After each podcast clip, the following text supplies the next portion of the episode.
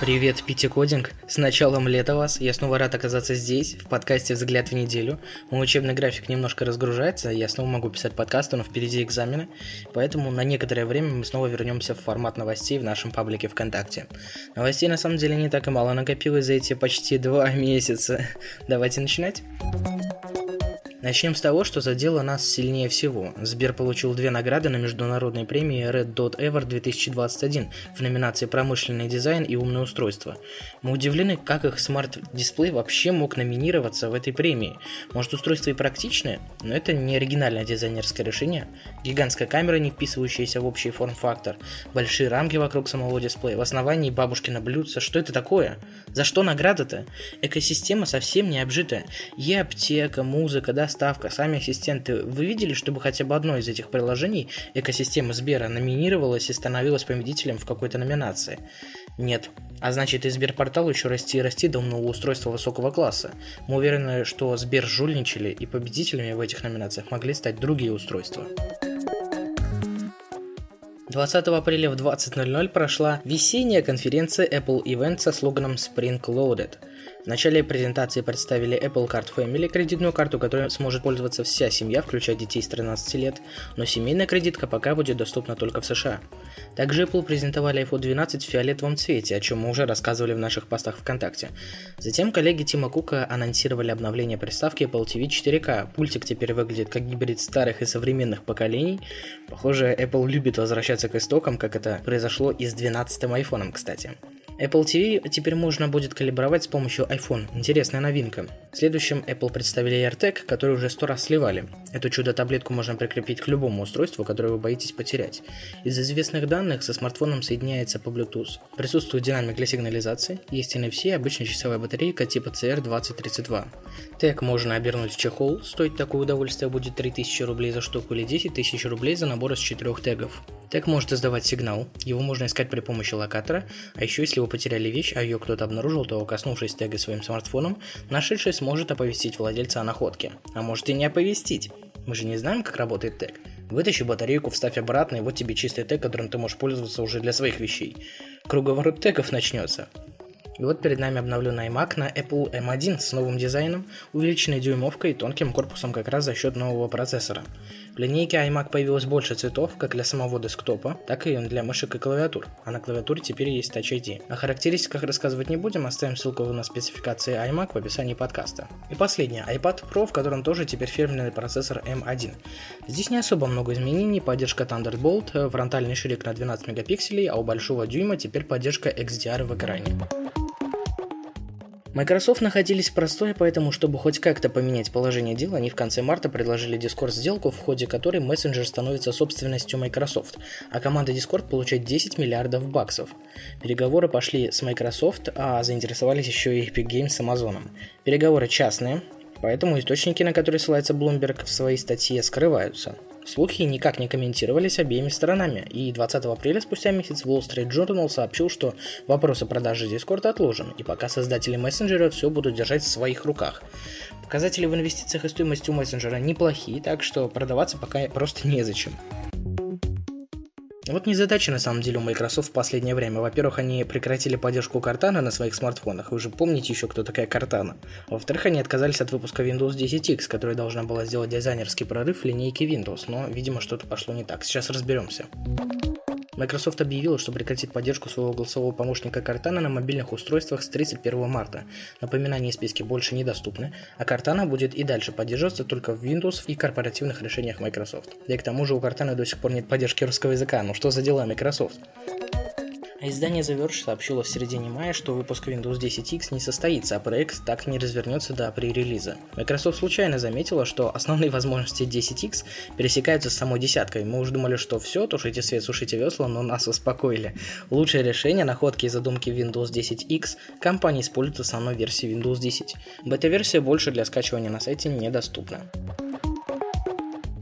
А вот у Discord дела наоборот налаживаются. 4 апреля в мессенджере появились Stage Channels, в которой, подобно Clubhouse, можно будет в прямом эфире общаться в виртуальных комнатах. Это те же голосовые каналы, но только с определенными правилами. Сразу будет ясно, кто говорит прямо сейчас, а кто ждет с поднятой рукой. Модераторы смогут давать возможность желающим высказаться, включать и выключать микрофоны всех или конкретных пользователей. Ну и, собственно, слушателям можно будет поднимать руки. На русском такие каналы называются трибунами и доступны в каналах, которые подключили возможности сообществ в настройках. Кроме того, 14 мая на свой шестой день рождения Discord представила новый логотип, в котором Клайда, того самого непонятного существа на иконке, вытащили из пузырька сообщений и придали ему более понятную и простую форму. Кроме того, поменялся и шрифт вместе с акцентным цветом и всей палитрой мессенджера. Вот такие у Discord хорошие новости. Но не только Discord обновляет дизайн. 31 марта утром многие обнаружили на главной странице Яндекса новый логотип.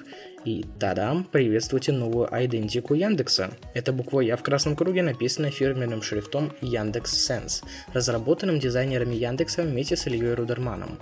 Новый логотип отражает дело и суть Яндекса. IT-гигант везде со своими технологиями, сервисами и начало всему – поиск. Новый логотип будет прекрасно смотреться на всех поверхностях как в виртуальном мире, в поиске, маркете, обработке платежей, так и в реальном на машинах, доставке и каршеринге. Апрельские мемовости. Рутуб полностью перезапустился. Переработали интерфейс, навигацию, цветовые решения. Есть бета-версия, в которой доступны подкасты трансляции образовательный контент. Рутуб только-только дорос до стримов, а в третьем квартале этого года они планируют перезапустить мобильное приложение и приложение на Smart TV.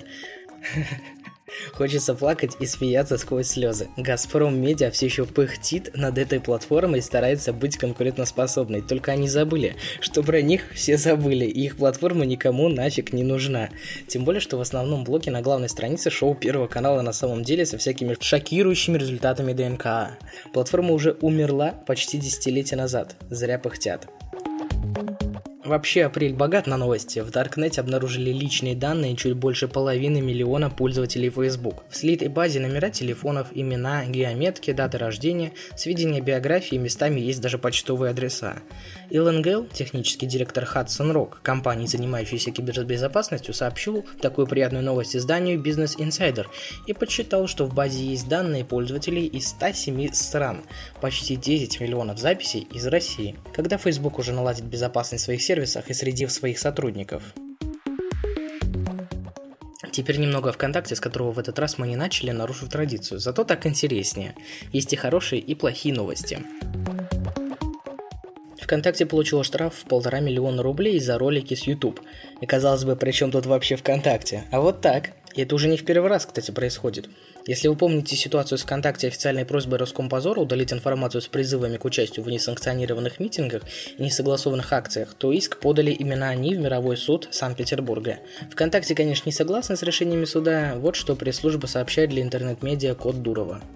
Приговор в очередной раз демонстрирует правоприменительную практику по привлечению соцсетей к ответственности и свидетельствует об ужесточении регулирования интернета. В рамках разбирательства ВКонтакте была вынуждена ограничить доступ к данному контенту, при этом он остается доступен россиянам на других площадках. А еще ВКонтакте появился голосовой помощник Маруся, эдакая интеграция продукта Mail.ru в мобильное приложение ВКонтакте. Иконка Маруси есть на второй вкладке рядом с приветствием пользователя. При нажатии на нем мы попадаем в диалог с Марусей в сообщениях, оформленный специально под ассистента. Вместо поля ввода сообщения иконка Маруси, на которую можно нажать, чтобы Маруся начала вас слушать.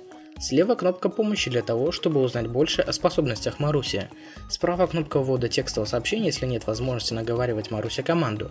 Вместо кнопки отправки вновь иконка Маруси. А сама Маруся отправляет сообщения особого типа – виджеты, которые пока никак не описаны в документации API ВКонтакте.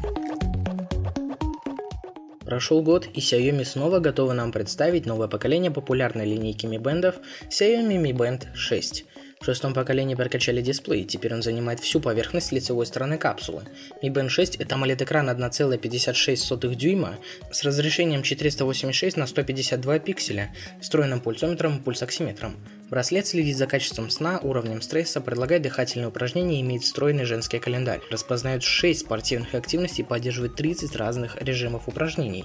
Выдерживает 5 атмосфер давления жидкости и стоит 4000 рублей. Все молодцы, что выпустили новую версию браслета и так быстро, причем и самое классное, это, конечно, дисплей, который теперь занимает всю поверхность. Я бы купил его, если бы пятый Mi Band у меня не появился на руках буквально пару месяцев назад.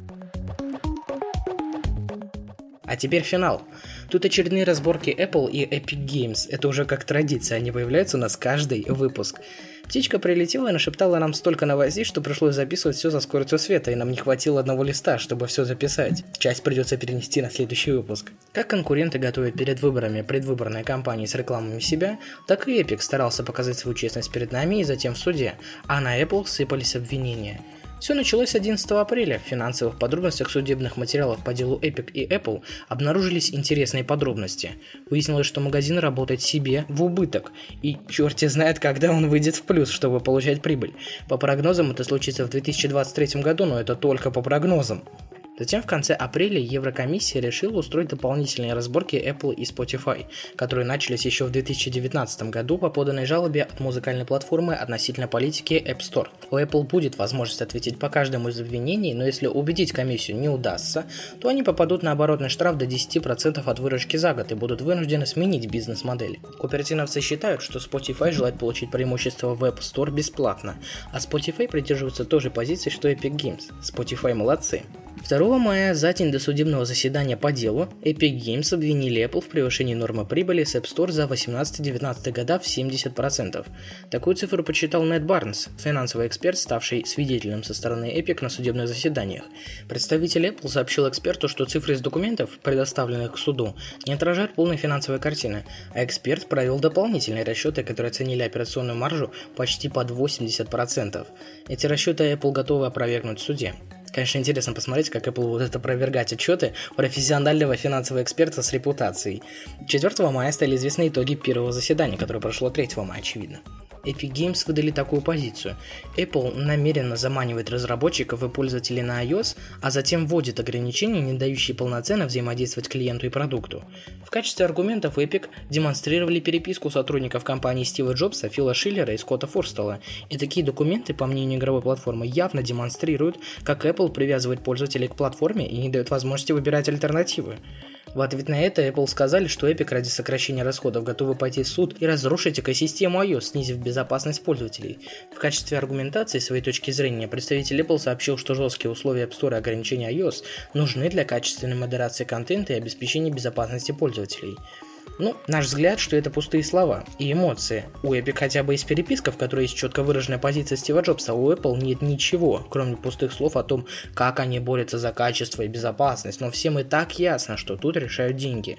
Выяснились подробности про бизнес других компаний. Nvidia сейчас работает с Epic Games вместе, чтобы платформа GeForce Now смогла запускать Fortnite через браузер на iOS. Еще и Walmart планирует запустить игровой клиент под кодовым названием Project Storm. Это будет клиент для Windows, поддерживающий запуск игр сторонних плеймаркетов, в частности Epic Games. Запуск планировался в 2019, но из-за пандемии все решили перенести. В конечном итоге Ричард Доран, то есть представитель Apple, задал вопрос гендиректору Epic Games. Почему Apple и почему прямо сейчас? Ведь Epic полностью соглашался с политикой Apple перед размещением своих продуктов в магазине, и ни разу не поменялись условия за время пребывания Epic на платформе. Тим Суини, собственно, основатель Epic, ответил, что уже давно был настроен на суд, а Ричард показал, что у других платформ такие же условия, у Sony, Microsoft и Nintendo, и в принципе со стороны Apple это сильный аргумент.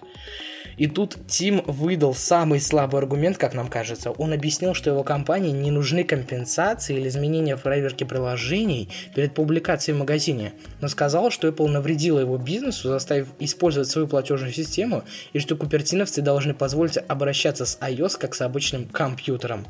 Apple обозвали слова лукавством и считают, что Epic работает себе в выгоду, стараясь снизить свои расходы. Вы понимаете, что сказал Тим? Он сказал, что Apple навредила его бизнесу, заставив использовать свою платежную систему. Ведь в Epic сами решили ставить свою платежную систему, то есть их никто не принуждал. Они попали на чужую платформу, да, и в наглую всунули свою платежную систему. В принципе, все предыдущие аргументы выше, они правильные и правдивые, но вот, вот это то, что он сказал, это ложь.